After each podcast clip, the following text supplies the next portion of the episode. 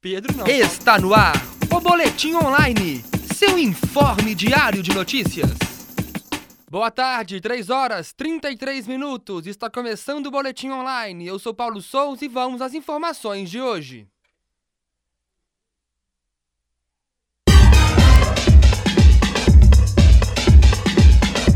O Ministério da Saúde fez um balanço parcial da campanha de vacinação contra a poliomielite. É, segundo o Ministério, 47% do público-alvo já foi vacinado. Aproximadamente 6 milhões das 300 mil, 3, das 3 milhões de crianças de 6 meses a 5 anos de idade já tomaram a vacina. Em Minas Gerais, 466 mil crianças já foram vacinadas, número este que corresponde a 39% do público-alvo em Minas Gerais, que tem 1 um, um, um milhão e 180 mil crianças. A campanha vai até o dia 21 de junho, em todos os postos de saúde do Brasil.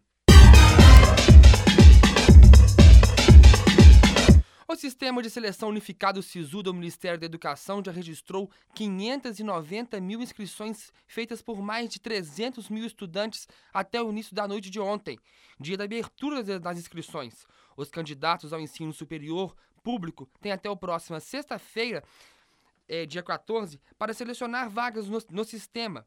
Na segunda edição do ano, os candidatos estão concorrendo a 39 mil vagas, é, sendo 50 em 54 instituições de ensino público do país. O SISU seleciona os estudantes através da prova do Enem.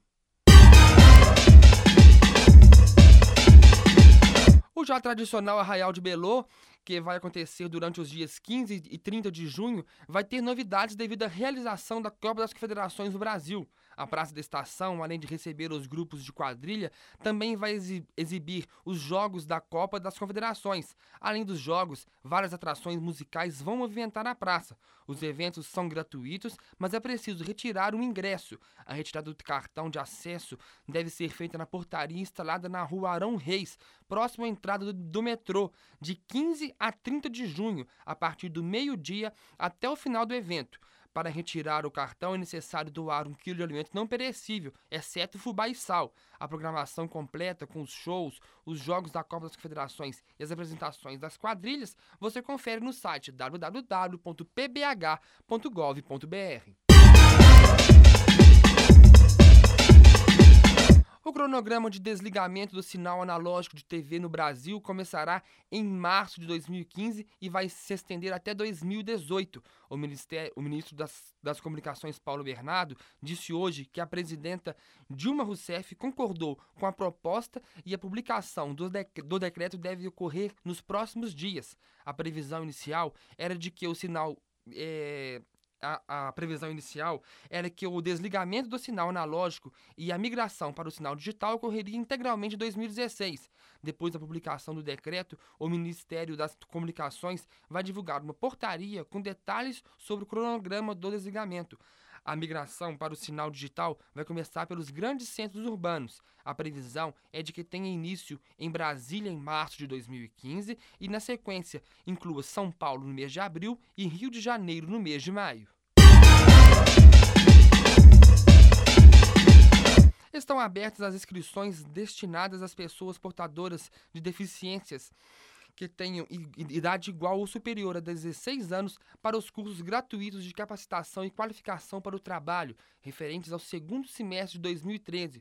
Os cursos são oferecidos pelo Núcleo de Direitos Humanos e Inclusão da Pró-Reitoria de Extensão da PUC Minas, em parceria com o Instituto Esther Assunção.